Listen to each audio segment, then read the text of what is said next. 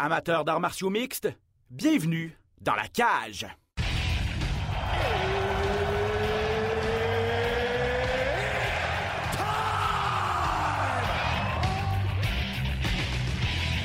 Introducing first.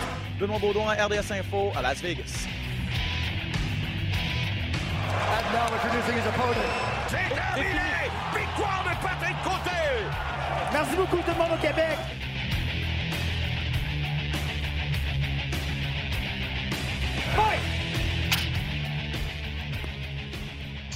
Salut tout le monde, bienvenue à cet épisode de Dans la cage, Ben Baudouin en compagnie de Pat Côté et un invité spécial pour commencer l'émission. Les amateurs d'arts martiaux mix québécois le reconnaîtront, le White Lion, Johan Lennes. Salut Johan! Salut les boys, ça va bien? Hey Yann. Ça va très bien, merci. Euh, ben, juste avant de commencer l'entrevue avec Johan, euh, peut-être, euh, bien sûr, il sera question aujourd'hui de l'UFC 260. On va faire un retour sur le gros gala. On a un nouveau champion des poids lourds, Pat, Francis Ngannou. On va décortiquer ça ensemble. Euh, il a... Il a terrassé Stipe Miocic. Euh, non, c'était vraiment quelque chose. On va revenir sur le gala. Un gala Ouais. euh, en deux temps. La carte préliminaire euh, qui a laissé à désirer, mais la carte principale a été vraiment spectaculaire. Quoique, Ouais. sur la carte préliminaire, il y a eu un gars qui s'appelle Marc-André Barrio qui a offert toute une performance. On va également tenter de parler C'est fait voler. Aujourd'hui. C'est fait voler. C'est fait voler son, son, son, son 50 000. On va se le dire. Voler, voler 50 000? OK. Hey, si on est du fil, c'est sûr qu'on va lui poser la question. Je ne sais pas s'il est fâché. En tout cas, bref. Espérons être en mesure d'avoir Marc-André, qui est de retour, bien sûr, des États-Unis, qui doit passer par tous les processus COVID là, euh, avant de pouvoir nous parler aujourd'hui. Donc, on, on croise, les dents- on croise les doigts, oui, de l'avoir avant la fin de l'émission. Mais, à tout seigneur, tout honneur, Johan Lennes qui est avec nous pour euh, débuter l'émission. Johan, on va revenir, bien sûr, sur euh, euh, ta dernière performance. Euh, ça se passait il y a deux semaines, le 12 mars, du côté de Philadelphie. Autre victoire pour toi euh, du côté de Cage Fury Fighting Championship. Euh, C'était une victoire contre Troy Green cette fois-ci. Ta troisième aux États-Unis, ta sixième en carrière. Tu es vraiment sur une superbe lancée. Euh, Parle-moi d'abord un petit peu du combat. Euh, satisfait de, de ta performance. Victoire par décision unanime. Trois juges, euh, les trois juges ont donné un 29-28. Euh, ouais, clairement, euh, décision unanime, je suis vraiment content parce que, dans le fond, moi, au début de ma carrière, euh, avec l'organisation TKO, j'ai enligné trois combats, j'ai fait trois belles victoires. J'ai été 16 mois inactif par la suite à cause que TKO a fait faillite, puis il n'y a pas vraiment d'organisation ici.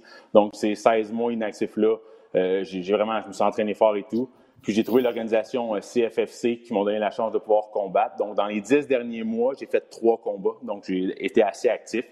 Euh, par contre, j'ai pas beaucoup d'expérience dans la cage. Euh, donc, de faire un combat comme ça par décision, euh, 15, rounds, euh, 15 minutes, euh, 3 rounds de 15 minutes, pardon, c'est super bon pour mon expérience. Ça a été vraiment un combat où est-ce que j'ai été plus... j'ai trouvé de l'adversité. Puis Troy Green, c'était vraiment un, bon combattant, un bon athlète. Fait que clairement, j'ai l'habitude de finir mes combats vite. Puis ces 15 minutes-là dans la cage m'a amené beaucoup en tant qu'athlète. Bon, on en parle souvent, l'expérience, ça ne s'achète pas. hein. Tu peux aller au Canadian Tire et t'acheter de l'expérience. Il faut que tu le vives. Puis je pense que des minutes, euh, minutes dans l'octogone, c'est bénéfique, surtout quand tu ressors de là avec la victoire. Parce que moi, je veux parler de ta victoire avant ce combat-là. Tu avais fait euh, ouvrir les yeux de la planète au complet avec ton flying knee euh, incroyable, une technique incroyable. En as-tu beaucoup entendu parler par la suite? Un petit peu, c'est sûr. J'ai, vu que mon Instagram avait popé un petit peu. Je veux dire, euh, je voyais que mon vidéo circulait vraiment sur plusieurs euh, plateformes, plusieurs chaînes. Je trouvais ça vraiment cool. Mais comme je disais aux gens, je suis revenu ici avec la pandémie et tout. euh, on, ça, ça- on dirait que ça m'a ça m'a fait évoluer en tant qu'athlète, mais tu sais, ni plus ni moins, j'en voulais plus, j'avais besoin de plus.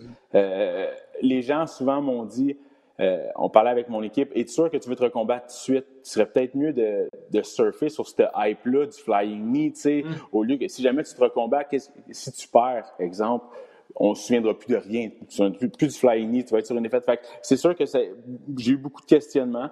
Euh, en allant chercher une autre euh, euh, victoire comme ça, c'est génial. Mais j'oublie pas mon flying knee, il me reste en tête, puis j'ai hâte de pouvoir faire une autre grosse performance dans, dans ce style-là. Ben, c'est bon, puis parce qu'il faut mentionner aux gens qui te connaissent peut-être un petit peu moins, tu es invaincu. Euh, Tu bats 170 livres, tu es invaincu, 6 victoires, aucune défaite, et 4 victoires euh, par KO, dont 2 au premier round, notamment ce fameux Flying Knee, ça se passait euh, euh, l'été dernier, ou le- au mois d'octobre dernier, en fait. Euh, Qu'est-ce que quel, est ton style, Johan? on a l'impression, en regardant ta fiche et en regardant euh, comment tu finis tes adversaires, que, que, tu es bon debout seulement, peut-être, mais j'ai l'impression que Johan Lennes est un combattant plus complet qui n'en laisse paraître. Hein? À chaque fois que les gens me demandent c'est quoi mon style, j'ai de la difficulté. Ben, j'adore cette question-là parce que je leur réponds toutes la même affaire. j'ai pas de style spécifique. Je pense que ma, plus grande force, c'est vraiment que je suis un combattant versatile, que je suis capable de m'adapter, de rester au sol ou d'aller debout, de travailler plus contre la cage. Euh, c'est vraiment ce qui fait que je me démarque des autres. Par contre, plus ma carrière va avancer, plus je vais pogner des gars qui vont être complets, aussi bons debout qu'au sol. Fait que vraiment, ça va être à moi d'aller de travailler sur des petits détails un petit peu plus techniques qui vont faire que je vais être capable de, remporter les, les combats. Mais à la base, les gens disent que je suis un striker, mais moi, dans ma tête, je suis mieux, je suis plus un grappler qu'un striker, mais j'aime me battre debout, fait que c'est un mélange de pas mal d'affaires. Ton dernier adversaire n'avait pas subi la défaite encore, Troy Green, tu lui as infligé sa première défaite en carrière. Là, comme Ben il disait, six victoires en autant de combats, quatre finishes. C'est des statistiques que les grandes organisations plus importantes adorent des finishers, des gars qui donnent des spectacles avec ton flying knee. Est-ce qu'on t'a approché déjà quelque part par différentes organisations? Euh, non, vraiment, non, pas nécessairement, pas pour le moment. Euh, je suis pas fermé à l'idée. Dans mon contrat, si je gagnais mon dernier combat, j'avais le droit à la ceinture. C'est écrit dans mon contrat. Donc là, il va y avoir un combat qui va euh, pour l'organisation CFFC pour la ceinture de 170 livres. les deux gars vont se battre. Donc soit que je vais prendre le gagnant de cette ceinture-là, ou je, la, suite, la suite logique serait ça. Je ne veux pas me rebattre tout de suite. Je vais attendre un petit peu. Par contre, Contender Series, j'aime, j'aime ça. Je regarde ça. Je suis tout le temps sur UFC Fight Pass en train de regarder ça. Je trouve le concept le fun. Euh, il y a plein de questionnements que j'ai face à Contender Series. Est-ce que tes coachs viennent? Est-ce que tu as un petit training camp là-bas? Il y a beaucoup de questionnements que j'ai que j'aimerais avoir des réponses.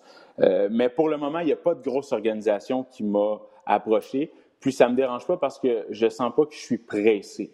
J'aime ce que je fais, j'aime ma vie. Puis euh, je sais que je vais y arriver. Fait que euh, j'aime mieux faire les bonnes choses. Je vais faire un petit peu de millage sur Contender Series là, parce que tu as abordé le sujet. Euh, et Johan, je ne sais pas si tu as les réponses, mais peut-être Pat aussi en a quelques-unes. Comment ça, fonctionne? Est-ce qu'on s'inscrit pour Contender Series ou c'est l'UFC qui, choisit ses propres aspirants, disons, ou ses propres candidats, puis les, les fait venir pour la série qui va commencer incessamment? je pense que ça commence au mois d'avril et ça dure jusqu'à l'été. Est-ce que tu sais, Johan, si, est-ce que tu as fait des démarches pour voir comment tu pourrais faire pour t'essayer? Euh, ben, je pense que euh, The Ultimate Fighter, ça, c'est une chose, c'est la série, mais il y a The Contender Series que je, je pense que c'est, autre chose, là, si je ne me trompe pas. Oui, ouais, c'est autre chose. Donc, ouais, c'est ça. Fait que, euh, je ne sais pas si The Ultimate Fighter, je pense que c'est, tu dois remplir un questionnaire, puis je pense que c'est sur invitation. Je suis pas certain, je pourrais pas m'avancer sur le sujet. Même affaire pour Contender Series. Je veux dire, moi, il y a personne qui m'a approché pour le moment, donc je, je, je pourrais pas, je pourrais pas, je pourrais pas dire. Je vais vous éclairer, je suis là pour ça. merci, Charles. Ben, The Ultimate Fighter, dans le fond, c'est tu, tu peux t'inscrire, tu envoies ta candidature, tu appliques pour faire euh, partie de la télé-réalité. Et là, par la suite, tu as une espèce d'audition. Ils vont t'amener à Las Vegas et ils pensent des auditions, une espèce de des, petits entraînements, puis ils vont voir lesquels qui sont là, puis ils vont prendre aussi des personnalités. Il reste que ça reste une télé-réalité, donc on veut du monde qui, qui brasse quand même, mais qui ont des qualités athlétiques quand même. Contender Series, c'est différent. Contender, c'est un combat. Donc, euh, ton gérant ou ton équipe de gérance autour de toi va s'arranger pour entrer en contact avec les dirigeants du USA, avec les dirigeants du Contender, pour avoir une chance de participer à des Contender. La dernière décision appartient tout le temps à, l'UFC. Euh, mais c'est un one-shot deal. Je veux dire, tu vas là, tu peux te battre plusieurs fois dans la, la série Contender, mais c'est un combat à la fois. Puis si tu n'as pas de performance, il y a beaucoup de, combattants qui ont fait un seul combat Contender et sont rendus à l'UFC aujourd'hui aussi. Donc, euh, tu sais, on dit tout le temps, c'est très, très difficile de rentrer à l'UFC puis dans les autres organisations. Mais entre guillemets, c'est les deux façons les plus faciles de passer par d'Ultimate Fighter ou par de Contender si tu es capable justement d'avoir les contacts nécessaires pour euh, performer dans ces deux-là ça devient pratiquement la, norme. Présentement, les nouveaux espoirs de l'UFC, les, jeunes combattants qu'on fait entrer dans la grande organisation passent souvent par euh, Contender Series euh, depuis quelques années. Johan, je revenir peut-être sur ton dernier combat parce que tu disais que tu disais que tu es un combattant complet, tout ça. Puis je pense que ton dernier combat nous prouve ça. Tu as dominé debout, tu as réussi à faire des bonnes choses debout, tu as été téméraire aussi, ce qui t'a peut-être mis un petit peu dans la barre à un certain moment dans le combat, et tu as réussi à revenir fort avec euh, de la lutte, des grosses amenées au sol et tout ça. Donc, est-ce que, est que je me trompe en disant que ton ta dernière performance contre Troy Green, on a pu voir à quel point tu étais, tu parlais de, versatile, tu es polyvalent dans l'octogone? Clairement, clairement. Euh, J'affrontais un, bon combattant debout, un gars qui était fort debout, qui était fort contre la cage aussi. Donc, euh, contre la cage, souvent, ça va être plus euh, euh, grec un petit peu euh, gréco-romaine avec des trips et tout. Sauf que euh, dans le milieu de la cage, il y a les fameux double leg à la Georges Saint-Pierre ou des, des, des, des, bons double leg avec beaucoup d'explosions. Puis euh, moi puis mon coach, Lee Villeneuve, on travaille beaucoup là-dessus. Puis avec les double legs, j'ai réussi vraiment à amener le combat au sol sans utiliser la cage vraiment de manière explosive. Puis j'ai vraiment contrôlé la cage, j'ai fait mes amener au sol, je me suis ramassé au sol sur mon dos, je me suis relevé. J'ai lancé le, plus de volume de coups au niveau du striking debout. Donc, clairement, c'est sûr que ça démontre que je, suis un combattant qui, peut s'ajuster euh, euh, selon le combat, comment il va. Là. Je comprends pas. Personne dit mon nom quand on parle de double leg, mais en tout cas, c'est pas grave. Mais, mais hey, le break, c'est que j'y ai pensé, Je me suis dit, je suis pas sûr, que tu des double legs ou non? non, mais justement, parlant de ton entraîneur, tu parlais de Villeneuve. Parle-nous de ce que tu t'entraînes, parce que, évidemment, ici, le monde qui connaissent les arts martiaux mixtes, connaissent beaucoup Georges Saint-Pierre, connaissent moi mon parcours. Donc, il n'y a pas juste deux, euh, deux, deux, écoles, exactement. J'aime ça, tu me parles d'où ce que tu t'entraînes, avec qui tu t'entraînes également, parce qu'il n'y a pas juste un ou deux gyms d'arts martiaux mixtes euh, au Québec. Non, clairement pas. Écoute, euh, on est en train de bâtir quelque chose de quand même vraiment bien, moi puis Lee. Euh, Lee Villeneuve, c'est mon coach de Jiu-Jitsu. Euh, à la base, c'est lui qui m'a suivi de mes débuts amateurs. J'ai fait des combats de kickboxing, je m'entraînais en Jiu-Jitsu avec lui aussi. ça va faire quasiment trois ans et demi à temps plein qu'on est ensemble, pas loin de quatre ans. fait que là, c'est le LV Jiu-Jitsu à Saint-Mathieu de Belleuil, sur la rue Bernard-Pilon. Donc, on est une belle gang, on fait du Jiu-Jitsu là-bas. Lee, euh, il était champion du monde. Euh, il a fait des combats de MMA. Euh, il s'est battu dans les plus grandes compétitions. c'est vraiment un gagnant. Ça, a été, ça a été mon meilleur partenaire d'entraînement pendant 10 ans. Donc, tu sais, je veux dire, c'est un gars qui est rough. C'est un gars qui n'est pas là pour te prendre en pitié. Puis c'est correct, c'est ce que je voulais aussi. Puis au niveau du MMA et du Jiu-Jitsu, c'est un gars qui a un style qui, je pense, au Jiu-Jitsu adapté pour le MMA. Fait que ça m'a vraiment, ça m'a vraiment bien complété. Puis j'ai Lévi Labrie qui est mon coach de striking. Euh, j'ai pas, pas plein de partenaires d'entraînement. J'ai mes deux coachs, je focus là-dessus. Je me trouve des bons partenaires d'entraînement. Je suis un gros travailleur, je suis un travaillant. Je, m'entraîne 3 quatre heures par jour non-stop. Je le fais par passion. Il n'y a personne qui m'oblige à faire ça. Puis, c'est, ce qui fait qu'on réussit bien. Puis si le gouvernement peut nous laisser le hockey pour repartir euh, au niveau des gyms et tout, on a tellement de demandes au niveau des enfants, les cours de groupe, les cours euh, kids, tous les cours qu'on a, boxe, kickboxing, jiu-jitsu les gens ont hâte de recommencer à bouger. Fait que, on a vraiment on, a une belle école, on a une belle bâtisse, on a une belle équipe. J'ai une belle équipe autour de moi. C'est la même équipe depuis le début. Puis c'est ce qui fait que, que, je réussis. Puis là, j'ai le droit à une troisième personne pour mes combats à l'UFC. Il va falloir que je fasse des choix, des choix éclairés, des choix logiques, des choix avec des gars qui ont de l'expérience aussi beaucoup. Parce que, tu sais, j'ai Lévi, j'ai listes, mais je suis sûr que je suis capable d'ajouter un noyau important à cette équipe-là. Fait que je, euh, une chose à la fois, mais j'aime bien ce qui s'en vient. Est-ce que, euh, est-ce que le, le, business et les arts martiaux mix vont bien ensemble? Il y, en a plusieurs, des combattants qui sauvent des gyms, un peu comme tu fais. Euh, Pat a fait la même chose aussi. On dirait que c'est deux mondes qui se complètent bien, puis tu peux apprendre, j'imagine, de, de un et de l'autre, parce que veux, pas une carrière de combattant, ça demeure aussi une petite business. Ton une PME d'un employé. Hein? Exactement, clairement. Écoute, moi, c'est ma vie. Là.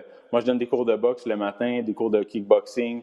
Euh, je fais juste ça, je donne des, des, des, cours d'entraînement conditionnel à la base avant d'être un, un, combattant. C'est ce que je faisais dans la vie. Ça fait dix ans que je fais ça. Je suis un entraîneur de conditionnement physique dans un gym. Fait que, tu sais, euh, c'est vraiment la meilleure vie que je pourrais rêver de vivre. Puis, euh, je suis vraiment content de pouvoir vivre de cette vie-là, pouvoir vivre de ma passion, d'enseigner aux jeunes, puis de d'être dans le gym non-stop. Euh, c'est ce qui fait que les petits détails, j'ai réussi à les trouver, puis que je suis tout le temps passionné, puis que des fois, ça fait la différence dans les combats. Mais clairement, en ce moment, avec la pandémie, depuis un an, c'est vraiment difficile. Je, veux dire, on se rend compte que des fois, ça laisse ses bons côtés, mais là, on trouve ça plus difficile, puis on souhaite que, que, la vague passe.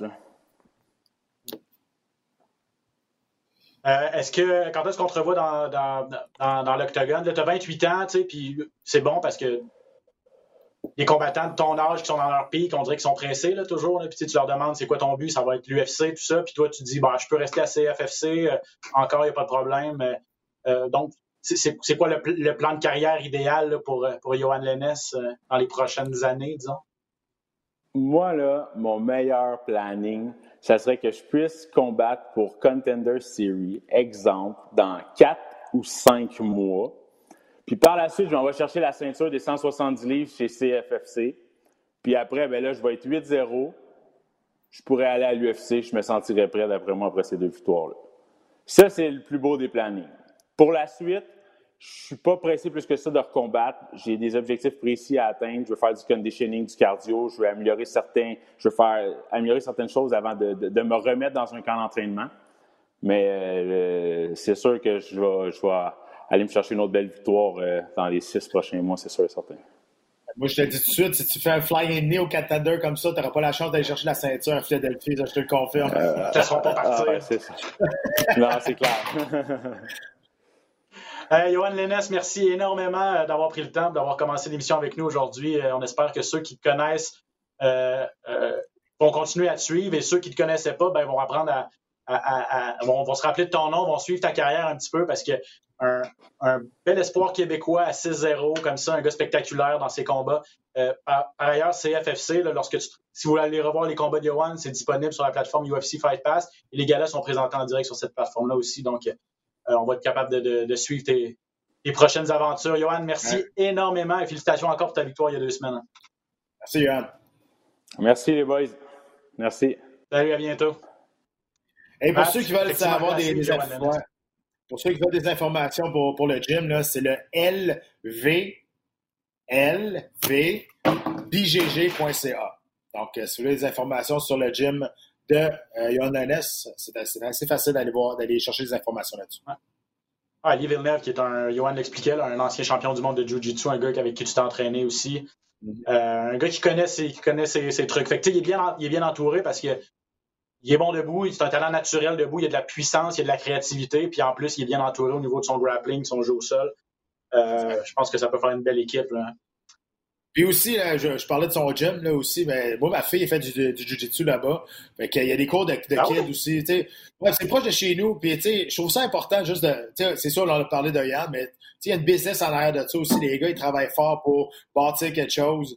Puis, euh, tu sais, c'est des amis à moi aussi, là, puis leur, leur, leur, leur, leur entraînement puis leur gym il est super beau. Donc, euh, je vous invite à les encourager. Si vous cherchez une place sur, sur la rive sud, là, autour de Belleuil, autour de, autour de Saint-Bruno, je dirais que c'est la place on se fera un spécial euh, hors martiaux mix chez les enfants. Parce que ça m'intéresse parce que, tu sais, qu'est-ce qui pousse les parents à pousser leur. Ta fille, elle a quoi, 5 ans? Elle a eu 5 ans?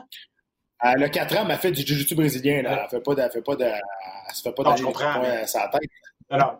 Non, non, je comprends, je comprends. Mais tu sais, qu'est-ce qui pousse à, les, parents à envoyer le, à, à, se tourner vers les arts martiaux mix versus d'autres sports, là, tout ça, parce que je le sais, les arts martiaux mix, c'est apprends plein de belles valeurs. Et, mais on dirait que ça, on dirait que c'est pas la première chose à laquelle tu penses quand un jeune enfant puis tu veux l'inscrire à des sports, mais effectivement, c'est une option qui existe et tout ça. Donc, euh, en tout cas, c'est un sujet qui m'intéresse.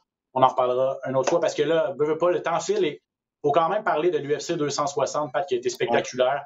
Surtout la grande finale. Euh, on a un nouveau champion du monde, un 17e dans l'histoire euh, de l'UFC, Francis Ngannou, qui, sans équivoque, a terrassé Stipe Miocic, a dominé complètement le premier round et a fini ça avec superbe combinaison. Euh, au deuxième. On a vu, je dirais pas le jour et la nuit, là, mais Francis Ngannou, lorsqu'il a affronté Stipe Miocic en 2018, il a perdu en combat de championnat. Et le Francis Ngannou qu'on a vu samedi, nette amélioration. L'évolution de ce gars-là est quand même assez folle. Il rentrait à l'UFC il y a cinq ans seulement. Euh, puis là, il y a eu un combat vraiment, on se souvient face à Derek Lewis, c'est le pire combat, tout poids confondu de l'histoire. Et euh, ça l'a choqué, euh, vraiment. Puis on dirait que là, euh, il a mis les bonnes bases, il est déménagé à Las Vegas, s'entraîne là-bas aussi. écoute, son physique a changé, son attitude a changé. Aussitôt qu'il a défendu avec succès, une fois l'amené au sol de Miocic, Miocic a cassé ben raide. Puis c'est drôle, hein, parce que je regardais Miocic, je regardais Ngannou avant le combat, Puis moi, te dire, je comprenais pourquoi c'était Ngannou qui était favori. Miocic avait la chienne. Je le comprends, là. Moi, j'avais été dans le coin, là. même si j'avais été champion, ça se peut que j'aurais eu euh, la petite jambe qui shake, là. Te dire, il était imposant, son visage était rempli de confiance aussi. Il avait pas de l'air à craindre du tout Miocic. Et là, ce gars-là, il fait peur. Ce gars-là est dangereux. Ce gars-là, il fait peur. Puis s'il a réussi à mettre des atouts de lutte défensive pour garder le combat debout, écoute, ça se peut qu'il soit là pour un petit bout. Là. C'est ça, parce que la particularité de la, ceinture des poids lourds, c'est qu'elle change de main très souvent. Et on, peut parler du, de l'héritage de Stipe Miocic, qui, je pense, même malgré sa défaite de samedi, va demeurer un des plus grands, sinon le plus grand champion poids lourd de l'organisation. Il a eu deux règnes. Euh, six victoires en combat de championnat chez les lourds, ça égale un record de Randy Couture. Et au nombre de défenses, il en avait réussi trois lors de son premier règne. C'est un record aussi. Donc, il ne faut absolument rien enlever à, à, Stipe Miocic, mais rendu là, est-ce qu'on doit dire que Francis Ngannou a, plus d'outils dans son sac, a, plus de potentiel pour le, détrôner en tant que, que, plus grand poids lourd de l'histoire? Ben, ça dépend toujours c'est qui le prochain combat. si tu me dis contre John Jones, je ne sais pas. Si tu me dis contre Derek Lewis, oui. Je Je pense pas que ça va faire un deuxième combat vraiment à plate. Derek Lewis, je pense pas que les, les, euh, les qualités athlétiques pour battre Ngannou. Oui, il y a une grosse shot. Puis, tu sais, au polo, des fois, ça prend juste ça. Mais tu sais, si là on s'enligne vers John Jones, qui lui a euh, l'air de, de, vouloir beaucoup, beaucoup d'argent, avec raison, mais là, il a demandé de se faire libérer s'il était pas content. Là, il va y avoir des bagarres contractuelles, donc c'est sûr que ça va, ça va être compliqué de faire ce combat-là à cause des demandes salariales de Jones. Euh, je sais pas. Tu sais, pour l'instant, je pense qu'Nganou va profiter de va profiter de, de, son règne, va profiter de comment il a, a gagné aussi. Euh, je sais qu'il veut aller, il va aller au Cameroun il veut faire, il veut mettre la, ceinture sur une place publique pour que le monde puisse aller toucher. Pour, tu sais, il vient de là, lui. Puis on a vu des vidéos hein, au Cameroun, il y avait du monde qui regardait ça sur des, écrans géants. Quand il a gagné, ça a explosé. C'est super beau à voir. Euh, puis euh, il veut retourner là-bas. Il veut, il veut redonner à la communauté aussi. Donc ça, c'est, c'est, digne d'un, grand champion, ça, quand même. quand tu fais pas juste te faire étouffer par le fame. Si vous ne connaissez pas l'histoire de Francis Ngannou, je vous invite à aller lire là-dessus. Il a fait une entrevue avec Joe Rogan euh, où il raconte son parcours. Euh, moi, j'ai vu des textes, euh, des enfilades de tweets également dans la semaine du combat. Juste pour vous expliquer, en gros, ça lui a pris pratiquement deux ans à partir du Cameroun pour se rendre jusqu'en France où il s'est réfugié parce qu'au Cameroun, ben, c'était la pauvreté absolue. Il n'y avait pas de moyen de s'en sortir parce qu'il ne pouvait pas aller à l'école, parce qu'il n'y avait pas d'argent. Il devait aller travailler dans des mines pour aider sa famille. Et là, avec tout le potentiel qu'il avait au niveau sportif, c'est un athlète. Euh, il fallait qu'il sorte de là-bas pour réussir à, faire carrière dans le sport. Au début, je pense que son rêve, c'était d'être boxeur. Euh, on s'est rendu compte assez rapidement en arrivant à Paris. Euh, lorsqu'il est arrivé au MMA Factory, on lui a conseillé de faire des arts martiaux mix. meilleur conseil qu'il a reçu de sa vie, quoi qu'il aurait peut-être été capable de faire carrière en boxe également, mais peut-être un peu gros là, pour être champion poids lourd. Il manque peut-être un petit peu de rapidité. En tout cas, bref, tout ça pour dire que se faire smuggler, là, j'ai pas le mot, le, mot en français, là, mais passer illégalement de frontière en frontière, puis se faire rabattre par des gardes des douaniers et des gardes côtiers, se faire renvoyer dans un autre pays où tu vis dans des conditions de misère, tu dans un des dizaines de personnes dans un, une boîte de pick-up pour traverser la frontière dans le Sahara en pleine nuit, il fait froid. Euh, bref, c'est une histoire incroyable. on ferait un film là-dessus, puis on, croirait peut-être même pas la moitié de ce qui se passe. De voir où il est rendu aujourd'hui, là, on le voyait, dans ses yeux euh, à quel point il la, voulait, cette ceinture-là. Je veux dire, en, sachant tout ce qu'il a vécu, on peut comprendre son niveau de motivation, Pat, aussi. Hein? Absolument. Puis, tu sais, tu as, fait raison. Son parcours est incroyable. Moi, honnêtement, tu te dis, euh, si on fait un film, je pense qu'on va en faire un. Je veux dire, c'est écrit dans le ciel. On a fait un film sur, sur Conor McGregor. L'histoire est assez, est assez est assez belle aussi pour Conor McGregor de tout ce qui est parti. Je pense que c'est la même chose pour Francis Ngannou. Il mérite que son parcours soit mis aux yeux, devant des yeux de tout le monde, qui comprennent que ce gars-là, la résilience, il l'a tatoué sur le cœur, puis il est parti de rien, vraiment de rien, puis il est arrivé au plus haut sommet, puis c'est vraiment, c'est tellement inspirant son histoire. Puis oui, tu, tu le voyais, il était content, mais tu vois, tu vois, le gars, il a travaillé tellement fort pour que mm. dans sa tête, oui, il était content, mais dans sa tête, c'était évident que ça allait arriver. c'est ce genre de, personnalité-là qui a dit j'ai pas fait ça, tout, ça pour rien. Soir, c'est à soir que ça arrive. Puis c'est arrivé, puis ça a été un combat sans unique. Vraiment, Miocic n'a jamais été dans le coup. Oui, effectivement. Le premier round, premier round, tu t'en as parlé brièvement, il a réussi à stopper une amenée au sol. Il a même réussi à, tourner ça de côté, renverser la situation, ébranler un petit peu Miocic. Et on l'a vu à ce moment-là, tu as raison que Miocic, là, il, se doutait que ça, commençait à être la fin. Je veux parler de John Jones aussi, là, parce que on peut pas dissocier le résultat de samedi avec tout ce qui se passe depuis la fin de ce combat-là avec John Jones. Euh, ses commentaires sur les réseaux sociaux, les commentaires de Dana White aussi, pour vous faire la petite histoire. Bon. Vous savez que John Jones a passé chez les poids lourds, a abandonné sa, ceinture des Milo pour passer chez les lourds. Euh, on lui a pratiquement promis, ou en tout cas c'était écrit dans le ciel, que son premier combat chez les lourds, ça va être un combat pour la ceinture. Première chose que Dana White dit en conférence de presse, c'est Je suis pas certain que John Jones veut affronter Francis Ngannou. Il a probablement peur de Francis Ngannou. Clairement, une stratégie, Pat, pour les négociations à venir. Et ça n'a pas passé avec John Jones. Mais ça n'a pas passé avec John Jones. Il avait raison, parce qu'à un moment donné non plus, John Jones dit Payez-moi, puis je vais le faire, le combat. De quel côté tu te situes? Comment tu. C'est quoi ta, ta, lecture de la situation, toi, ben, je me mets à 100% du côté du combattant. C'est sûr, moi, j'ai vécu les deux côtés. Si tu as un pouvoir de négociation avec une organisation comme ça qui est tellement solide, pis ça, là, pour vrai, là, ceux qui ont ce pouvoir-là, il y en a peut-être trois, quatre, max. Mhm. Même, je suis peut-être généreux, là, pour vrai. Là. Euh, parce qu'il y en avait deux qui l'avaient puis sont à retraite. Il y avait Georges puis Khabib. Dans ce temps, il reste, euh, il reste euh, Jones puis, puis, Connor, tu sais, c'est ça. Mais c'est ça, il en reste deux. D'après moi, il n'y en a pas d'autres qui sont capables de faire ce genre de, commentaires-là, puis que ça passe, puis de demander qu'il se fasse réaliser, puis il, il, est sérieux, là. Tu sais, je Jones, il est millionnaire, là. Tu sais, il n'a plus besoin de travailler dans sa vie, là. Tu sais, même s'il a fait des conneries, là, euh, il en a fait beaucoup, beaucoup, beaucoup d'argent. Euh, peut-être pas comme Connor, mais il reste que, je, pense que tu es capable de vivre avec 10 millions le reste de tes, tes jours, là. Je pense qu'il y en a plus que ça, de toute façon. Mais, écoute, euh, je me mets du côté de Jones. Écoute, si tu veux faire ce combat-là, si tu trouves que c'est.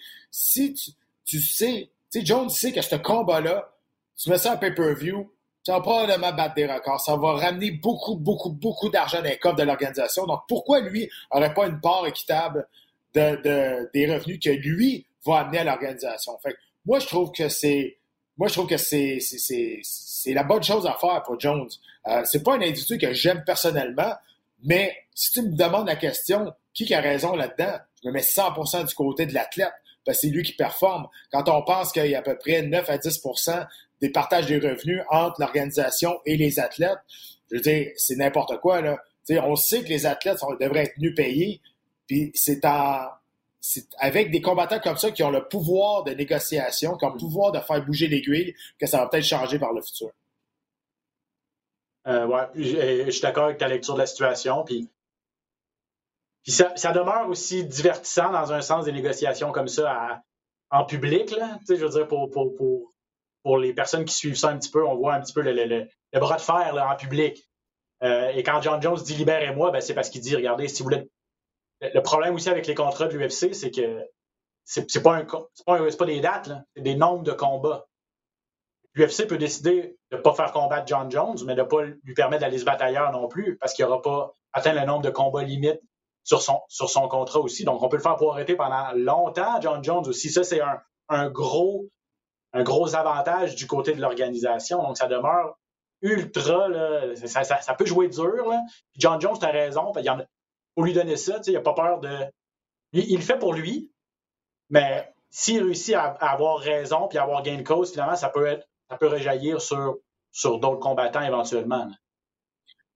Ben, oui, euh, c'est plus, un, espoir que la réalité. Parce que je veux dire, euh, tout le monde va aller à l'UFC. Fait que si tu n'acceptes pas le contrat qu'on t'offre, on va te prendre un autre, puis c'est pas grave, on va, passer on notre tour. Là. des grosses vedettes qui ont peut-être un pouvoir de dire un mot sur, euh, refuser un combat, refuser de l'argent, refuser un, un offre, il n'y en a pas beaucoup. Mais si on est capable, justement, tu sais, Conor McGregor, là, il a fait monter la valeur des combattants, justement, à cause, lui, qui s'est fait payer cher. Fait que, tu sais, oui, par rebound, par, le, par la bande, ça l'a aidé les autres combattants. Je pense que ça aussi, euh, ça peut faire la lumière sur, encore une fois, ça met, ça met ça public, puis ça va exposer, je pense, encore une fois, le manque de partage de revenus entre l'organisation et les mm. combattants. Euh, en même temps, tu vas me dire, ouais, mais il n'y a personne qui te force à signer le contrat. As tout à fait raison. Les deux, les deux mm. situations, c'est absolument, absolument raison. Mais c'est ça. Fait que si tu me demandes de quelques raisons, moi, je pense que John fait la bonne chose. Euh, pour en revenir au champion poids lourd, Nganou, la suite pour lui, logiquement, ce, sera Jones. Plan B, c'est Derek Lewis. Euh, on va espérer si, c'est si c'est ça qui se concrétise, que ça ne donnera pas un combo aussi plate que la première fois que les deux s'étaient rencontrés.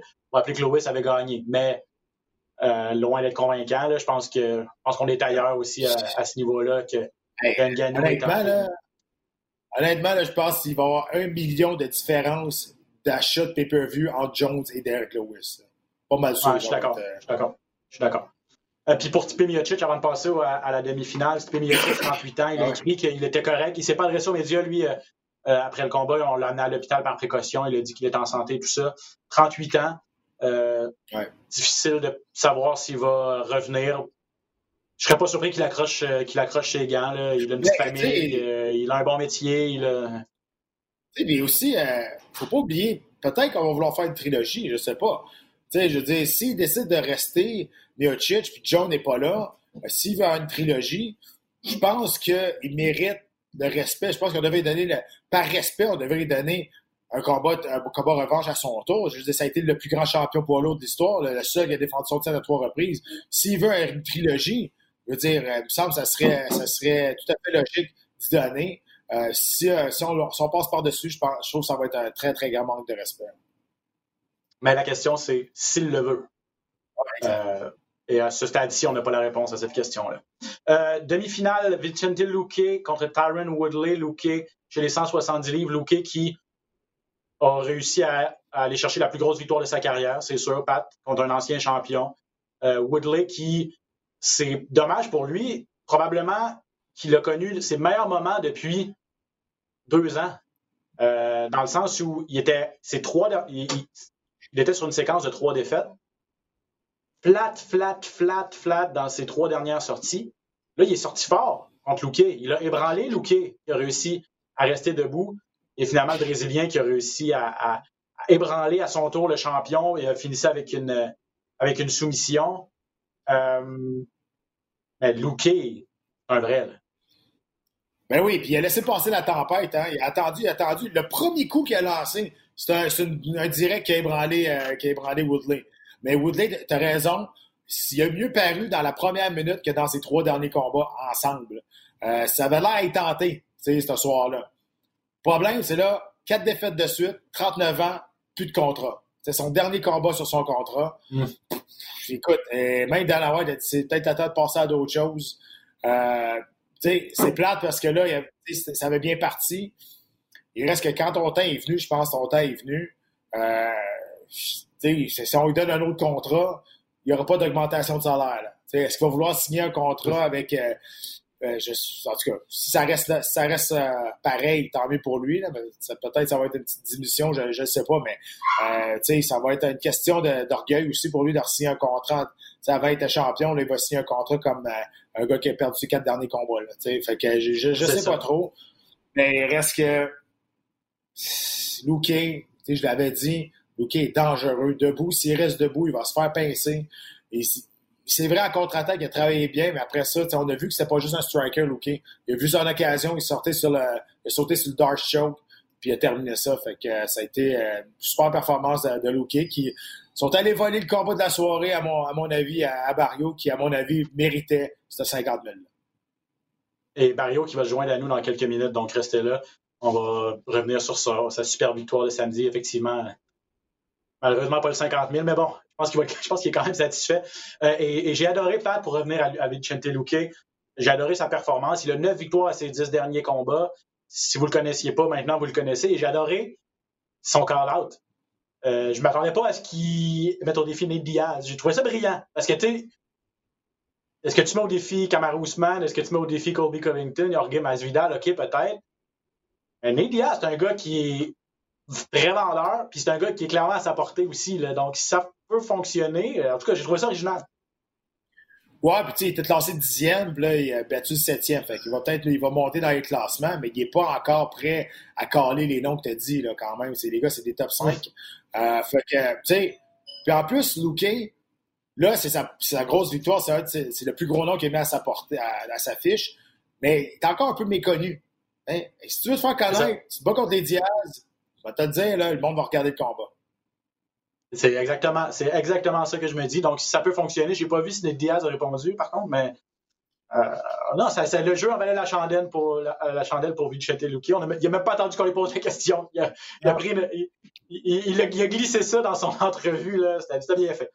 Euh, Sean O'Malley, Sugar Sean O'Malley, Pat, qui euh, a servi une clinique euh, d'art martiaux mixte à Thomas Almeida. Euh, a fait son show un petit peu aussi. Ça aurait Évidemment, ça lui a rien coûté, là, mais ça, aurait pu être dangereux dans le sens où euh, il pensait avoir fini au premier round. Il s'est comme détourné un petit peu. Il pensait avoir eu le walk-off knockout, comme on dit. Euh, finalement, Maida était capable de poursuivre. Euh, ça s'est poursuivi jusqu'au troisième round où là, finalement, elle a réussi à mettre fin, au combat. Donc, Sugar Sean qui est, de retour sur le chemin de la victoire. Très impressionnant aussi. Absolument. Puis j'ai hâte, de le voir maintenant qu'on lui donne un combattant peut-être classé, qui puisse commencer à avancer. Hey, Almeida a touché 13 fois. 13 fois seulement qu'il a touché au Marley. Marley est très, très solide euh, euh, pour ne pas se faire toucher. Toucher, pas se faire toucher, contrôler la distance. C'est un des meilleurs pour faire ça aussi. Euh, fait que ça, a paru encore une fois. Il a, fait des choses spectaculaires aussi. oui, c'est sûr qu'il faut pas qu'il pense que pas parce que son adversaire tombe à terre après une shot que, c'est terminé. Sinon, ça, va, ça pourrait jouer contre lui. Peut-être ça pourrait jouer contre lui dans le futur. Mais il reste que tu as, raison. Ça a été une performance à sens unique, là, donner de clinique euh, à Thomas Almeida. Puis Thomas Almeida aussi, là, Thomas Almeida aussi, quatre défaites de suite. Mais ça va pas bien pour lui. Non, non, ça va très mal. Euh, euh, je veux, en finissant sur Sean O'Malley, il est jeune encore, a eu quelques problèmes, a été loin de l'octogone pendant deux, pendant deux ans. Il est revenu, là, il a trois combats depuis ce temps-là, mais c'est clairement c'est un espoir. Là. Mais à quel moment tu penses qu'on passe d'espoir à aspirant? Est-ce qu'il a, à la lumière de ce qu'on a vu samedi, est-ce qu'il a ce qu'il faut pour être dans le top 5 et éventuellement, dans un avenir approché, euh, euh, combattre pour une ceinture peut-être? Ben là, on est là, là. Là, le prochain combat, il faut qu'on lui donne un test. Il faut lui donne un vrai test. Mm. Un gars qui est, un gars qui est, classé de, de 10 à 15 euh, qui va accepter d'affronter O'Malley parce qu'il va y avoir de la, publicité autour de ce combat-là, fait qu'il va se faire voir. Euh, donc, il faut trouver le bon combattant. Mais là, on est rendu là pour Sean O'Malley. Il faut qu'on lui donne un vrai test, savoir ce qu'il y a dans le ventre, puis savoir s'il est capable de, de, performer avec les meilleurs au monde dans cette catégorie-là. C'est ce qui est arrivé contre Chito Vera il y a deux combats, et finalement, c'est lui qui était. Ça avait été serré, là, mais c'est Chito Vera qui, qui l'avait emporté. Donc, euh, ben, à suivre où l'UFC va se, va se diriger. Euh, Pat, il va nous rester quelques minutes là, avant de, parler à Marc-André, mais euh, euh, dans l'actualité cette semaine, McGregor Poirier 3, UFC International Fight Week, en fait, dans un aréna plein à craquer à Las Vegas, ça te parle? Ben, absolument. Puis, tu sais, on avait parlé aussi hein, que Poirier, peut-être. le monde disait, ah, peut-être, c'est peut-être Poirier qui aurait mérité un combat de championnat du monde. Je ah, Poirier, là, il, est correct, là. Il va aller faire sa trilogie avec, euh, avec euh, McGregor, puis il va faire, il va faire beaucoup d'argent. C'est exactement ça qui est arrivé. Puis là, on parle, on parle de la première, euh, justement, l'International Fight Week. écoute, moi, je pense, honnêtement, je pense aussi que Jones et Ngannou vont faire partie de ce gala-là. Je pense que ça va être un gala incroyable pour la première fois que, que Las Vegas va revoir des, des, des partisans dans, la, dans leur foule, dans, dans le stade il y en a qui disent Ouais, mais je sais pas si les, je sais pas si la foule va y aller, je sais pas si les partisans vont, vont y aller. Hey, le show à Jacksonville, l'UFC 261, s'est vendu en 4 minutes. 4 minutes, il restait plus de billets. 15 000 personnes. Puis, euh, lui qui est l'autre, l'UFC 262, au Texas, est sold out aussi. Ça a pris quelques minutes. Donc, le monde veut aller voir des, des shows. Bon, là, ça, t'appartient si tu trouves que c'est trop rapide ou pas, mais il reste que l'engouement est là. Puis c'est sûr qu'aussitôt qu'ils vont mettre les biens à vendre, surtout McGregor Poirier, ça va prendre 10 minutes, il n'y aura plus rien. Euh, Olivier Aubin-Mercier qui euh, nous a annoncé cette semaine qu'il avait subi une blessure, euh, se retire de PFL du moins le premier gala. Il veut revenir, je ne sais pas s'il va faire partie du tournoi ou quoi, mais il, il veut revenir au mois de mai. blessure au visage. On va parler à Olivier Aubin-Mercier dans les prochaines semaines pour faire la lumière sur ce qui s'est passé et tout ça. Mais dur coup pour Olivier, malheureusement. C'est pas une bonne blessure. Il n'y a pas de bonne blessure, là. ça, c'est pas une bonne blessure parce que c'est une fissure dans le crâne. C'est une fissure en haut de l'œil ici, là. Écoute, ça, ça peut être, ça peut être un, une fin de carrière, là. Pour vrai, je sais, j'ai pas parlé. Ça peut. Je dis pas que c'est ça. Mais reste que j'ai bien hâte d'y parler, j'ai bien hâte d'avoir des nouvelles parce que c'est une blessure qui. C'est pas une blessure que tu sens comme telle. C'est pas une blessure qui fait mal, mais c'est une blessure qui est là, puis que c'est dangereux. Tu sais, c'est une, une, fissure dans le crâne quand même. Donc, il faut, il faut qu'il fasse attention à ça. On va. On va. Euh, on, a perdu Marc-André?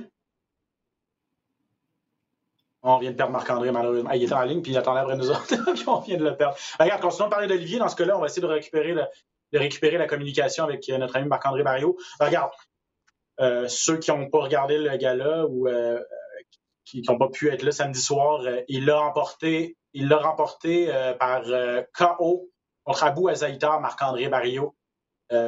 et on met ça dans la catégorie des premières victoires à l'UFC, les vraies premières victoires à l'UFC. On va espérer qu'il n'y aura pas de n'y aura pas de, mauvaises nouvelles dans les prochains jours, mais superbe performance de Marc-André qui est là. Salut Marc-André! Hey! Marc-André. je pensais que tu étais. Je pensais que tu étais revenu au Québec, mais là, voir ton look, tu es, encore, euh, encore à Las Vegas, mon ami. Là. Ah, il un peu, là, mais pas tant que ça. Je suis revenu en Floride le lendemain du combat. Ah. On est revenu euh, on est revenu en Floride. Je suis venu rejoindre ma copine qui avait resté ici. Puis euh, on, s'est payé des petites vacances. Là. On s'est loué une petite, une petite suite sur le bord de la plage. Puis on profite du soleil pour la récompense merci énormément. Ben, puis, c'est des vacances très méritées. Merci de prendre quelques minutes parce qu'on voulait absolument te parler après cette victoire-là de samedi.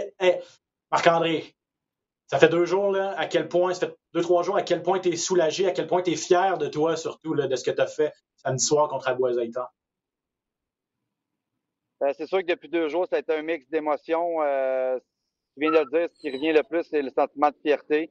Euh, comme je l'ai dit, là, euh, je l'ai fait pour moi, ce combat-là, puis euh, la satisfaction est vraiment grande là, de pouvoir me dire qu'après tout ce que j'ai traversé, finalement, euh, on est allé la chercher, puis il n'y a personne qui va me l'enlever celle-là.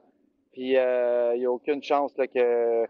Il a aucune chance là, que ça soit quelque chose qui, qui, vienne me tomber dessus. Je pense que j'ai tout subi qu'est-ce qui peut arriver. Et à cette heure, j'ai été à chercher, puis elle est à moi, puis je la savoure vraiment. Là.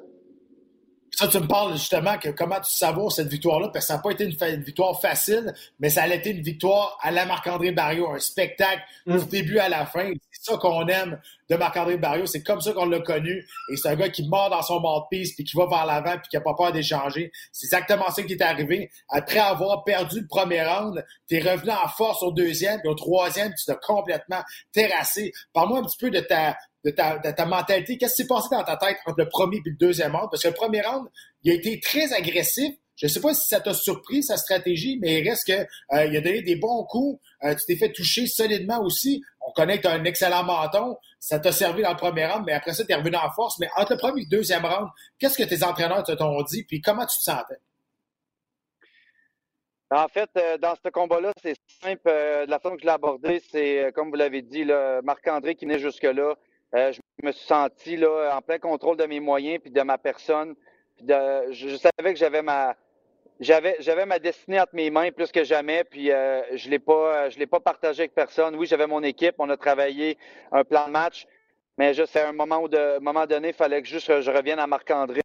J'ai eu des flashbacks un peu dans le combat de, de Marc-André quand j'avais gagné au, au, centre Vidéotron quand j'avais embarqué sur Adam Hunter puis je donnais des coups de coude, euh, on dirait que je revivais des moments de même où est-ce que j'étais 100% moi puis je réfléchissais pas.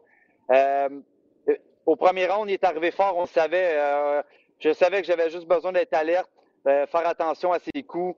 Il était, il était vraiment habitué à commencer fort. Ça faisait longtemps qu'il s'était pas battu. Le, plan de match, c'est de le laisser se brûler un peu. J'ai quand même voulu prendre le stand d'octogone, goûter un peu à sa puissance, lui montrer de mon côté que que j'avais pas peur non plus, puis que j'étais capable d'y en donner. Euh, c'était juste de s'ajuster, mais dans ma tête, je savais exactement que ma condition physique était bien beaucoup mieux que, que la sienne. Puis euh, on l'a vu. C'est sûr qu'il y, a eu des bons coups. C'est des coups qu'on veut pas prendre. Je veux pas prendre du dommage inutile, mais des fois, il faut en prendre un pour en donner plusieurs. Là. Ouais, puis c'est ce qui a fait un peu ta renommée. Tu as été souvent dans, des guerres au cours de ta carrière. Puis, on dit des fois à la blague, on, dirait que Marc-André, ça y prend deux, trois coups avant de se réveiller. Euh, à quel point c'est vrai, à quel point tu carbures au fait de OK, là, c'est parti, puis tu veux, tu veux frapper, tu veux échanger, ben, on va voir qui va sortir gagnant de, de ce petit jeu-là.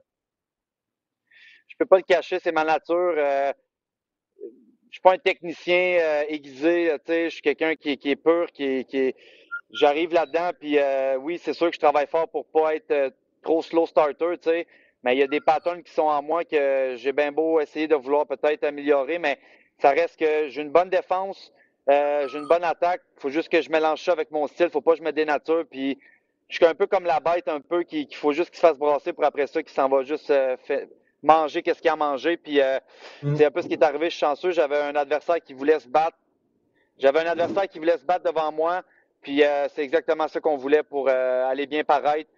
Puis aller, aller chercher ce qu'on ce qu'on a tant travaillé pour. Là la condition physique dans ce combat-là a été exemplaire, vraiment. Écoute, ça a été d'action d'un bout à l'autre. Euh, on était essoufflés, nous autres, dans le studio, à décrire le combat. Fait que j'imagine, toi, être dedans, ça a dû être, être l'enfer. Mais parle-moi justement des sacrifices que tu as fait. Tu étais, entraîné à Sanford MMA pour voir différents partenaires d'entraînement, pour voir un autre mode également au niveau, des, euh, au niveau de l'entraînement avec Henry Hoof et, d'autres partenaires. Parle-moi du, du bénéfice de cet entraînement-là? Est-ce que ça t'a amené à un autre niveau? Tu as vu d'autres choses? Tu es sorti de ta zone de confort? Est-ce que ça a payé beaucoup dans ton combat? Euh, vraiment, écoute, euh, ça a été un camp qui était quand même court. J'ai passé euh, quatre semaines et demie ici. c'est sûr et certain que la, la, condition physique, je, je, la mets au fait que j'ai vraiment mis énormément tous les sacrifices. J'ai été fait de la, fait de la course. L'équipe ici est vraiment, vraiment euh, c'est des cardio-machines ici, là, puis on le voit avec Michael Chandler, avec les gars, la lutte, le, le, le niveau, le, le tempo que les gars amènent ici, c'est incomparable. J'avais jamais vu ça nulle part d'autre. Deux grosses séances par jour, il fait chaud. Euh, moi, j'en ai fait par moi-même de mon côté aussi parce que j'en voulais plus. Euh, J'étais ici pour ça, j'en mangeais, puis je savais que c'était pour être payant. Euh, en milieu de camp d'entraînement, j'ai eu une petite blessure au côte. J'ai été peut-être une semaine et demie que j'ai pas pu faire de, de, de sparring, j'ai pas pu euh, rouler. J'ai comme une côte qui a popé un peu, puis c'était rien de grave, mais je pouvais pas vraiment me plier en deux. Fait je faisais ce que je pouvais un peu dans les dans les techniques, puis je finissais les séances euh, sur le vélo à vraiment faire des, des, des, des tabatas de cardio. donc, tu sais, au moins, je, me disais que si c'était pour arriver dans le combat, ben, je manquerais pas de cardio, tu sais, puis la blessure, ben, on y pensera pas rendu là. Fait que non, ça pour, pour, pour, pour le cardio, ça a été vraiment un avantage de mon côté. J'ai toujours été quelqu'un qui, tu sais, quand il n'y en a plus, j'en ai encore. Je vais en donner, je vais en donner. Euh, mais là, je pense que j'ai vraiment monté d'une coche. Ça a fait la différence euh, vraiment cette fois-là. Là. Parce que Pat l'a dit, il t'a dominé totalement au troisième round. Euh, et, et, si tu n'avais pas, si réussi à le finir, c'était un 18 assuré, ce round-là. Mais à quel point avoir le finish à 4 minutes 56 du troisième round, ça ajoute un petit, un petit, un petit plus, là, un petit glaçage sur le gâteau. Tu aurais sûrement été satisfait d'une décision, mais on s'entend que le finish est différent. Hein? Oui, c'est sûr. C'est une belle signature. C'est une belle façon de montrer à mes patrons que je laisse rien au hasard. Euh, je sais pas, le fait qu'à 4 secondes, c'est comme si j'étais dans un film, j'avais une étoile en haut de moi qui est venue comme euh, me dire let's go. Euh, je sais que l'arbitre était proche. Plusieurs fois, il a dit à bout de se défendre. Puis il faisait juste la petite chose un peu pour se tourner, pour comme mm. étirer ça un peu. Puis euh, il attendait, je pense, le, coup qui était pour euh, le coup de trop. Puis à 4 secondes, tu sais, je, me suis juste laissé aller. Puis je, je sais même plus ce qui s'est passé. J'étais juste dans le moment. Puis j'ai jamais arrêté. Même la petite séquence du mont piste, là, tu sais, j'ai jamais, j'ai jamais regardé qu'est-ce qui se passait autour de moi, à côté de moi. Moi, je, j'avais lu en avant de moi, puis je le voyais dans son nom verbal qu'il en voulait plus. Depuis le deuxième round, il en voulait plus. Euh, il cherchait des façons, je pense, de, s'en sortir. Là. Hmm. C'est passé à conférence de presse après. Tu as lancé un défi à Eric Anders. Avez-vous euh, un historique? C'est seulement un nom que tu pas pris dans la tête? Non, Ender, ça doit faire deux ans, je pense que j'étais un peu après lui. j'ai toujours aimé son style, je le regardais se battre. C'est un gars qui est physique, un gros, c'est un gros poids moyen. il est là pour se battre lui aussi. Puis après mon dernier combat aussi contre Oscar, l'avais, j'avais mentionné son nom quand ils me l'ont demandé.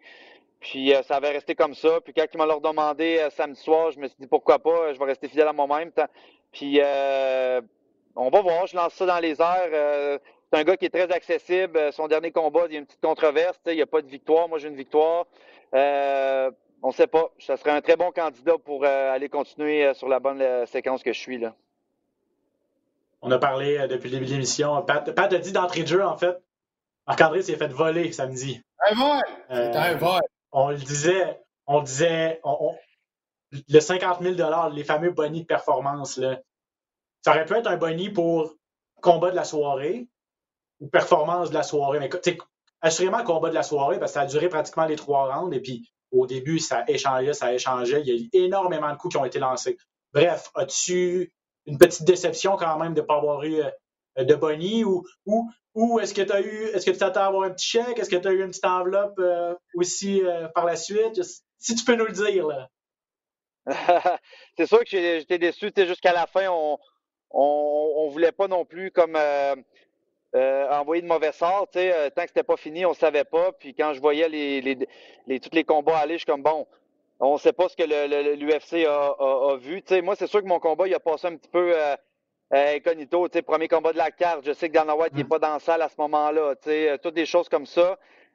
Mais c'est sûr, si tu es une business, tu veux un combat comme le mien pour ouvrir ta carte, tu veux un combat comme le mien devant 15 000 personnes. Euh, je pense que c'est ça qui donne le ton à un, à un événement.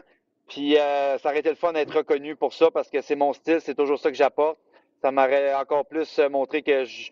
Mais tu sais, après ce que je viens de traverser aussi, je peux comprendre que peut-être faut encore que je fasse un peu plus mes preuves. Puis euh, je sais pas, euh, je, je, je, sais pas qu'est-ce qu'il y en est. C'est sûr qu'on dirait que l'UFC a tendance à donner souvent les, les, les, bonus à ceux qui en font déjà beaucoup, au lieu d'être euh, peut-être plus séparés à, nous, tu sais, ceux qu'on travaille fort, puis on, on prend des coups pour pas grand-chose, mais c'est pas grave. Moi, ma satisfaction euh, est là, j'ai ma victoire, je garde mon emploi, j'ai quand même doublé ma paye. Euh, on, on voit les côtés positifs des choses. Puis euh, mon agent a travaillé sur le dossier euh, pour aller en chercher un petit peu plus. Je pense pas que ça va fonctionner de mon côté, mais euh, c'est pas plus grave que ça. Là. Euh, je, continue à avancer, puis ça va créer des belles opportunités. Je suis pas mal sûr que pour la suite des choses, commanditaires, des choses comme ça, je vais, je vais le récupérer d'une façon ou d'une autre. Tu parlais d'être reconnu, justement, tu trouvé ça plate que tu n'avais pas été reconnu, mais moi, je peux te le dire, Peut-être ça va pas te ça te pas plus d'argent dans tes poches, mais j'ai l'ai lu partout et tout le monde était un peu outré que le combat de la soirée n'a pas été euh, attribué à vous deux et spécialement à ta performance. ouais, moi, j'ai vu ça un petit peu aller, puis euh, les vrais le savent, puis euh, de vous avoir entendu aussi là, à RDS, les gars, de, de voir d'entendre ça de votre, de, votre, bouche, ça a vraiment été gratifiant pour moi. Puis ça, ça en vaut, ça en vaut beaucoup. Puis je suis vraiment, je suis vraiment content d'avoir senti tout le support. Puis pour la suite des choses, ben, je vais travailler encore plus fort. Puis, euh, mais que ça vienne, ça va venir de la bonne façon. Puis j'aurai rien forcé, rien volé. Puis euh, je vais en profiter. Marc-André Barrio, je pense qu'on peut le dire sans se tromper, première victoire à l'UFC après euh, plusieurs années de dur labeur. Enfin, on, on peut mettre un W ou un petit crochet dans la colonne des victoires. Félicitations encore parce que non seulement tu l'as emporté, tu as donné tout un spectacle les gens, on a fait des pieds et des mains en fait à RDS pour présenter ton combat en direct aussi. il a fallu faire des négociations et tout ça. Euh, mais je pense que le jeu en valait la chandelle et je pense que personne est. Je pense que personne est déçu parce que tu as dû amener des codes d'écoute euh, à RDS, surtout avec la performance que, que tu as donnée euh, samedi soir, mon ami. Merci à toute l'équipe. J'étais vraiment content quand vous m'avez annoncé ça ça a fait beaucoup d'heureux là, euh, autour de moi là, parce que quand j'ai annoncé que je n'étais pas, mm. pas accessible au début, c'était juste sur Fight Pass. Euh, le monde était déçu, mais euh, encore là, ça a été un peu dans la même optique. J'ai contrôlé ce que je peux contrôler du début à la fin là-dedans, puis tout le reste est venu à moi de la bonne façon, puis ça fait partie de la nouvelle version de moi-même que je suis, puis je veux vraiment continuer de pouvoir transporter ça avec moi, puis si je peux en, en inspirer en, passant aussi, là, tant mieux, mais je vais tout le temps continuer à garder là, mon identité comme ça. Puis euh, j'étais content d'avoir fait un, fait un petit clin d'œil au Québec après mon entrevue euh, euh, vrai, aussi en là, avec français, Joe ouais. Rogan. Fait que, fait que je reste qui que je suis, j'essaie pas d'en faire trop. Puis euh, tant mieux si ça plaît, puis si ça te déplaît, ben tant mieux aussi. Yes. J'aime ça, j'adore. Marc-André, merci énormément d'avoir pris ces quelques minutes. Je te souhaite de profiter vraiment de tes vacances. Je te félicite encore une fois. Très hâte de voir euh, les prochains défis qui vont s'en venir à toi. Pat, merci encore une fois aussi d'avoir pris le temps euh, cette semaine pour un autre épisode de dans la cage. Merci à tout le monde qui nous a écoutés euh, cette semaine. Vous savez où nous trouver sur toutes les plateformes. Ben Baudouin, le monde de toute l'équipe, merci beaucoup tout le monde et à bientôt. Salut les boys, merci tout le monde.